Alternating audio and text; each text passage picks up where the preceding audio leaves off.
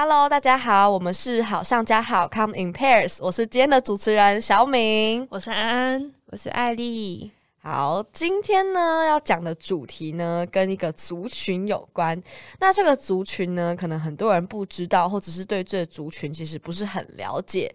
那到底是什么族群呢？就是无性恋。所以，到底什么是无性恋呢？今天我们就要来讨论一下。那首先呢，我们就先请安安来跟我们解释一下，到底什么是无性恋。好，那所谓的无性恋呢，就是英文所称的 asexual，或者简称为 ace。那这个群体呢，他们认为他人缺乏性吸引力，或是他们有着低度性欲，甚至是缺乏的状态。但这个跟所谓的性功能障碍呢，又有所不同。因为性功能障碍是比较偏向生理方面的，那无性恋也不是说他们就是哦有什么缺陷或者怎么样，他们纯粹就是要把它视为一个另外一个独立的性倾向，就是比较。心理上可以说独立于像异性恋、同性恋或双性恋以外，对不对？对对，它是在这些我们所知道的性倾向以外，另外独立出来的第四个性倾向。嗯，那无性恋他们的伴侣关系或者情侣关系中，他们其实就跟一般的情侣一样。那对于有浪漫倾向的无性恋者来讲，他们就是比较不会有性行为啊，或是感受到性吸引，就纯粹是享受浪漫的恋爱关系。嗯，所以他们完全不会有性冲动，或者是会有性欲这样吗？那讲到这个部分的话，我们又可以分为性吸引力、性冲动跟性欲来讲。那性吸引力就是指对于同性或是异性产生的性魅力，会让你引发性幻想啊，或是挑起你的性欲。一般人都可以感受到这种性吸引力，可是无性恋并不会把这种吸引力跟性冲动跟有所连接。嗯，那性冲动就是想要跟某个对方发生性行为的欲望。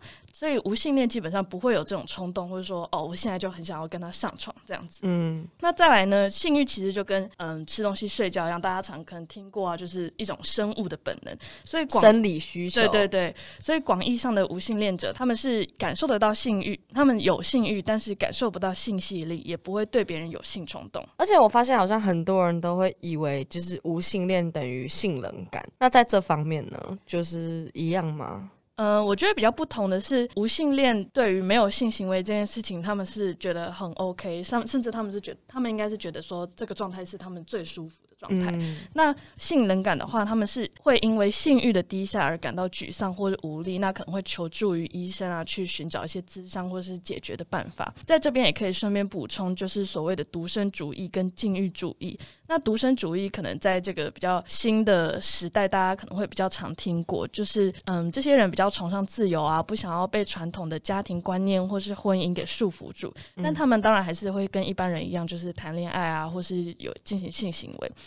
那禁欲主义的话，就是比较宗教性或者心灵性上面的目标，因为他们就是您说像和尚之类的吗？对，就是。比如说像和尚啊，或是修女，他们借由用自己的意志力去克制这些他们所谓俗世欢愉。可是为什么要这样子啊？为什么他们要就是克制？就是性爱这件事情本身就是上帝给予的。如果他觉得这个是不好的，但他应该就会禁止大家这样做。那为什么要就是刻意克制？应该是要问你吧。其实我觉得 应该问。艾丽，就像和尚不能吃荤，也是相同的概念。可能这些东西会有一点点让你的心理更混乱，应该是更混乱。就像也有人说，他吃素开始之后，每天头脑会比较清晰一点。嗯。那打炮也是是吗？就是可能有些人就会觉得会精虫充脑啊，然后会一直想着性啊啊打炮打炮。可是也不是，可是如果今天我今天，可是如果今天就是我去掉这个，就是我开始禁欲，可能我的世世界会有更清新的，也有可能思想嘛。因为可能就不会有太过激的一些反应，你的心里一直都是很平稳。嗯，类似了解。那无性恋在世界上的比例算多吗？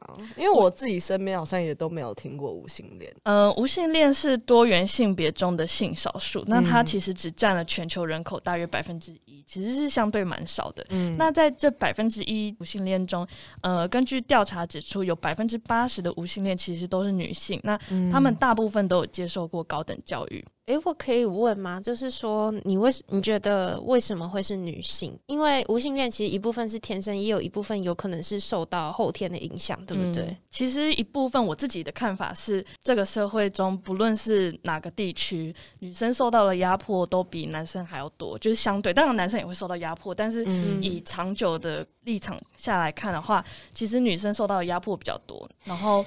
他们也会受到很多压力，说女生应该要怎样，应该要怎样。然后这个所谓要怎样，其实都是为了让他们可能找到另一半啊，所以就是有个归属。嗯，对。可是那个第一开始吵架男就一直跟我说，他觉得男生受到的压迫比较多。其实我男朋友说，现在就是男权跟女权很像一个天平，之前是比较偏向男权，现在有一点点慢慢倾向像女权，所以男生才会有一点不开心，觉得我以前就是那么强势，我现在有些权利被剥夺。而且既然刚才讲那个点很好，就是我在第三性也会提到说，其实，在变性者里面，太在台湾女生是占大概八十趴。所以其实是远高于男生，什么意思？就是女生想变成男生的人数高于男生想变成女生的人数。真的假的？也一方面印证，其实，在台湾很多女生觉得自己身为女生的身份，其实是有受到压迫，她其实不喜欢这个性别。是哦，嗯。嗯，对啊，那加上除了这些传统价值观对女性的束缚啊，或是一些比较绑手绑脚的概念之外，相信也有很多女性都有曾经受过异性之间的性骚扰啊，或是严重一点可能性侵犯等等。那这些不管是不是发生在自己身上，当你看到这个世界上有这么多这种事情正在发生的时候，其实并不会很意外的去感到说，哦，有人会因此因因为这个事情而对性这件事情。而感到就是有可能有所抗拒啊，或者一些负面的情绪，这样。对，就像我很讨厌男生，但是我还是很爱屌，所以我就没有变成无性恋。什么？我真的超讨，因为我就是。可是你应该讲，应该是说，就是你讨厌的男生还是有特定的族群啊。但是真的难免会这样子，因为我就是以前工作都是十二点才回家，我很容易被跟踪，就是开车的那种，我真的很怕我一天会死在半路，所以 那段时间我真的很讨厌有任何男生会靠近我，因为男生的力气就是真的比女生大，难免女生会觉得自己会有点没有办法保护自己，有可能会因为开因此开始有点讨厌男生。对，因为我觉得，尤其是在亚洲，其实我们女生可能都会从小被灌输一个观念，就是对于。陌生男子，我们一定要特别的提防啊，或者是要小心啊，不能穿太少啊，怎样怎样怎样。可是其实这件事情就是他们管好自己就好。对，为什么要去管被害者？说，哎，你不应该这样，你应该是去告诉那些犯罪的人说，你不应该犯罪，就是一个很简单的道理。这也是我们就是一个这个节目一直在诉求的嘛。好，那我其实，在过去一年在荷兰交换的时候，也刚好就是有认识两个无性恋的女生。那一个是我的室友，就是我们一起在同一个公寓，就是一起生活了六个月。那也是我第一次就是有认识到所谓的无性恋，所以这其实对我来讲也是一个算是蛮新的性性倾向或是讨论的议题。那我自己认识的那两个无性恋女生，她们有一个蛮我自己觉得。蛮突出的共同点是，他们都非常的完美主义，然后对自己要求很高，然后在自己擅长的领域上面有很强的能力。我觉得这个这一点也可以呼应到我们前面有提到说，嗯，无性恋中百分之八十有女性，并且他们都是有受过高等教育的这一点。因为我觉得，就是随着时代在进步，女生对于自己所拥有的权利啊，或是想要过的生活，都越来越有意识。所以我并不觉得这是一件就是。不好的事什么的，我觉得就是因为有这样子的思想啊，或是观念，才能使性别平权就是更进。嗯，而且他们不是对于自己是无性恋这件事情也蛮 proud 的。对，我觉得在国外，就比如说欧美国家来讲，现在主流的意见一定都是说，哦，他们就是要支持这些嗯多元性别的群体啊。虽然他们就是总是骄傲，就像我们会看到，嗯，不同的国家他们在可能六月或是不同的月份就会举办所谓的 Gay Pride 之类的，就是想要鼓励嗯这些性少数族群要为自己的身份而感到骄傲，不必再一直被受束缚啊。对对对对，就是刚听安安这样讲，你说女生然后是高学历，是代表他们不屑跟男生？我觉得应该是说，他们知道自己如果能够在某个领域有突出的表现，他们未来也不需要再去靠男生去抚养他们，然后或是去支持在金钱上面支持他们。所以我觉得，当然可能一些比较厌男的女生是比较特例啦。诶，那无性恋他们也会被歧视吗？因为其实我觉得我在这个社会上目前还没有听到无性恋会被歧视。我比较常听到的反而是像同性恋啊，或者是第三性，就是会被那种不了解他们的人去歧视他们。嗯，我觉得对于无性恋的歧视的状况一定还是存在的，毕竟，嗯嗯，可能当然就是不了解的人就会认为说你为什么要那么特立独行啊？你是不是就是？问题很多啊，毛很多，可是有人会觉得他们是在装圣人什么不打。对对，但是以我自己的观点来讲，我觉得我没有办法代表无性恋，因为我也不是无性恋。但我觉得无性恋他们这个性倾向的特质，相对于像是。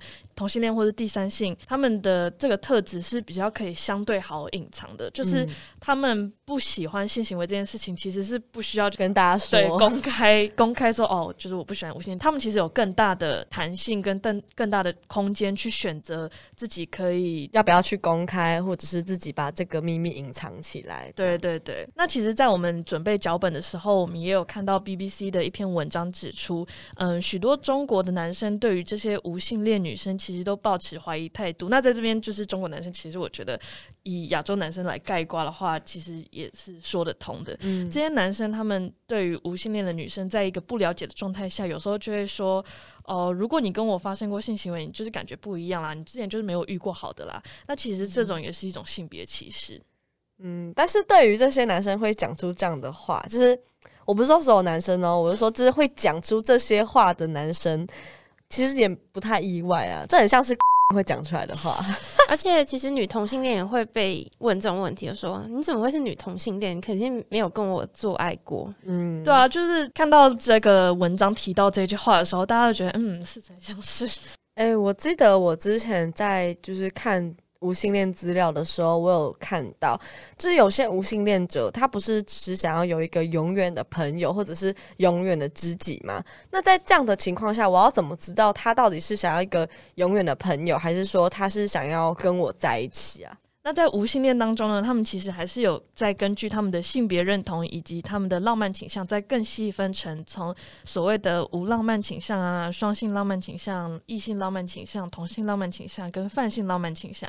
那比起有浪漫倾向的无性恋者，会想要呃跟一般人一样这种浪漫的爱情关系啊，但是无浪漫倾向的无性恋者，他们追求的更比较像是朋友知己，就是像是找一个。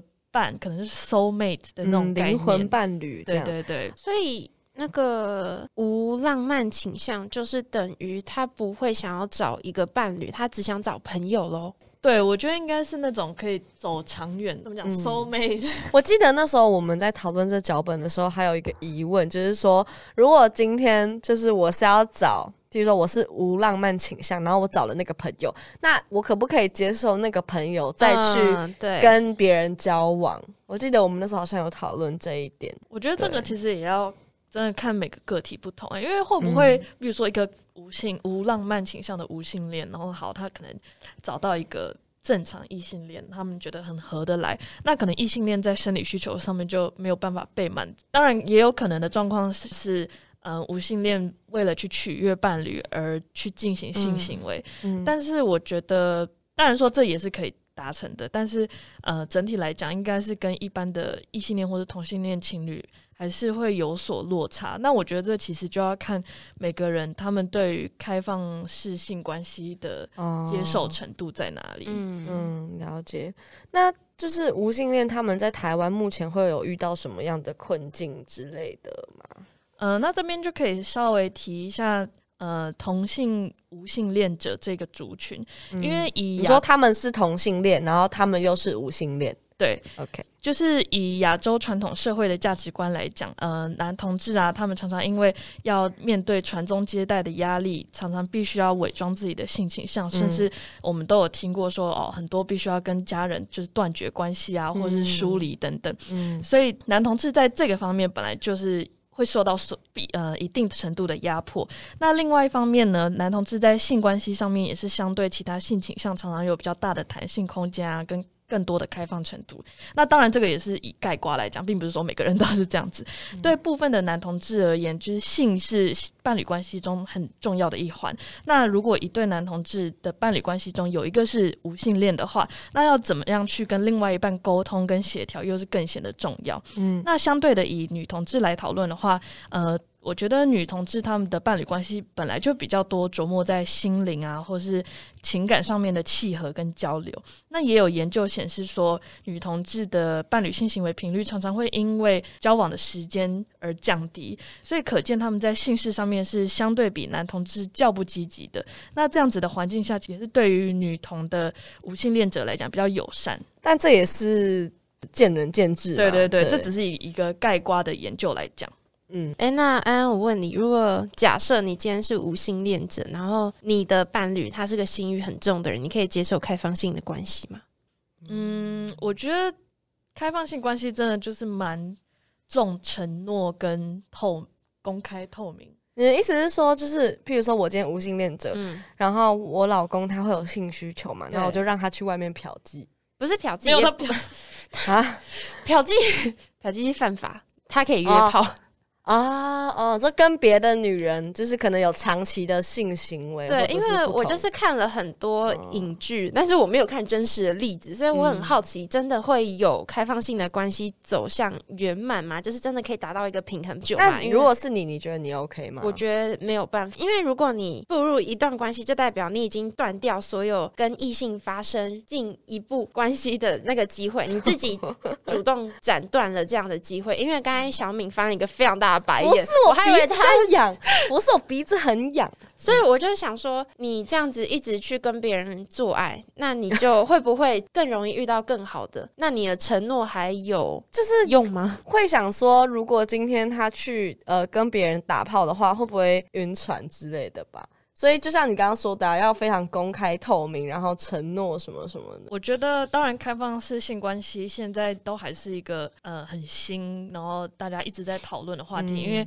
也不是说越来越多人，但是嗯，可能有部分的人开始去实践这样子的关系。那至于他到底能不能成功或者失败，我觉得现在好像还没有收到一个很大的数据可以去真的证明说这个方式。因为这很私人啊，也不会问说，哎，你现在是 对啊，对。但是我我自己觉得，我觉得开放式性关系可能我自己也 没有经历过，但我觉得可能比较适合就是已经在一起蛮久的伴侣。就是他们可能在生理上已经觉得哦腻了，或是怎么样？因为我觉得这个其实就跟很多就算是亚洲来讲，我觉得就算是亚洲都也蛮常见，就是结婚很久的夫妻，甚至已经有小孩，然后然后就是婚姻生活就是可能比较平淡，对，比较平淡，然后可能可能两方就会自己到在外面玩，可是又不是说他们就要离婚还是怎么样，所以我觉得开放式性关系只是一个词，或是一个有。达成协议的状态下去执行的一个比较新的概念的关系哦，然后我觉得有一个蛮有趣的东西想跟大家分享，就是无性恋在早期的时候，其实在医学界。被认为其实算是一种疾病诶，因为那时候的大家不知道就是无性恋是什么嘛，也没有这个概念，就会觉得说这是一个不正常的状态，就像是嗯，有些人他不是对于自己可能没有性欲啊什么的，然后就会寻求医生的帮助，这样呃，很多人去寻求帮助，那医生就会想要把他们矫正过来。可是这个东西不是像呃，像有些人不是会觉得说哦，同性恋要把它矫正成异性恋的那种感觉，这个东西不是可以矫正的，所以就是现在也有越来越多的人，就是越来越多的学者，就是说希望大家可以更了解这个东西，更了更了解无性恋，然后不要再觉得它是一种。病，也就是去病理化这样。但是其实刚刚提到，就是有些人会因为厌男，所以就是让自己有一点点偏向无性恋，就是越来越走向无性恋。但是我觉得这可以靠智商让你去降低厌男的。对啊，嗯，我也觉得。对啊，但就是这两个是毕竟是不同的东西啊。就是你的那个算是可能他真的是因为一些创伤，对对对，对，比较像是一些创伤，然后造就他变成那样子。那天生的是改不了的。对对对。对，就像同性恋啊，这样。对。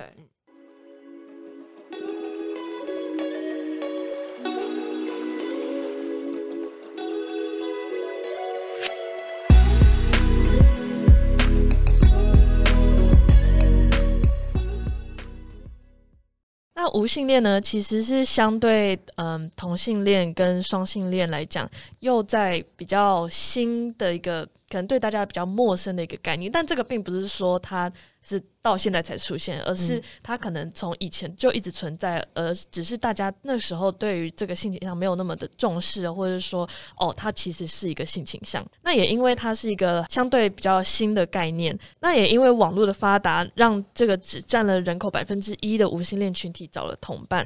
呃，在二零零一年的时候，有一个美国的大学生成立了 Asexual Visibility and Education Network 这样子的一个平台。那这个平台其实在后来的研究也。指出说，这个平台的出现是许多无性恋者身份认同的关键。嗯，所以当你对自己的身份啊或者认同感到彷徨的时候，其实现在大部分的人应该都是会求助于网络吧。那如果在这个时候你发现了这世界上其实有很多是跟你一样的人的时候，那你其实相对就比较不会觉得那么孤单。那以台湾的状况来讲，其实，在脸书上面也有所谓的台湾无性恋小组啊，或是在 PTT 上面的无性恋版。那甚至是我们在准备脚本的时候，也发现迪卡。也有不少讨论无性恋的文章，所以可见无性恋在台湾的能见度也是越来越高，然后越来越多人在关注这个议题，而且就是像你。讲完这些之后，我也觉得说，就是无性恋，其实，在性别教育里面，其实也是可以嗯被加入的嘛。就像很多现在性别教育只提到像性别刻板印象啊什么的，然后可能那些儿童啊或者是学生，其实对于无性恋或者是同性恋，他们并不是这么的了解，然后也觉得这会不会是不正常的？对，因为其实现在的性别教育好像没有提到这一块嘛，所以现在很多人也是呼吁说。看可不可以把无性恋啊，或者是更多的这种嗯性少数族群放入课本里面，让他们让学生知道说，哦，这个完全不是一件不正常的事，这样就是像是把它变成从小大家都听过的那种概念，从小就开始输入这样子的观念，长大就不会再说出一些歧视的话，像是说你就是没有被男人干过才会是女同性恋这种话。对，而且就是不会说对于这样的话题都哦不敢去谈啊，然后都。呃，把自己藏起来的那种，或者像基督徒里面说同性恋就是罪恶那种。对对。好，那今天的节目呢，即将告一个段落，在这边做一个小小的结论。嗯，我们想表达的是说，寻找性倾向其实从来都不是一条笔直的路。就像有些人常常会提到，其实性倾向啊，或者性别认同，它其实是一个会流动的光谱，随着你遇到的人事物不同啊，而有所改变。就像我们在准备脚本的时候，看到一个心理医生讲的，其实对于性倾向呢，你。不需要在那个当下马上就给自己下定义。我们每个行为跟观点背后都藏着我们从来没有想到的原因。判定性倾向或是性别认同，它并不是说哦，就是石蕊试纸，你这样测一下，你就是 A，测一下就是 B。你不能因为就是几个指标，然后你就断定你是哪一种人。只要在那个状态，你觉得说以这个性倾向或是以这个性别认同来讲，对你来讲是最贴切、你最感到自在的，那其实这样子也就够了。其实我们想说的是，嗯，跟别人不同其实没有什么不好，最重要的是去接受自己认为跟别人不同的地方。那也许这些与众不同的点啊，在未来都可能成为你个人特质上面最珍贵的价值。这这一段本来好像应该蛮感人，因为一直吃螺丝。而且一直呃，我就 没关系。好，那希望大家会喜欢我们今天的主题喽。有问题都可以在我们的 podcast 下面留言，或者在我们的 IG 做提问。好，那就谢谢大家喽，拜拜。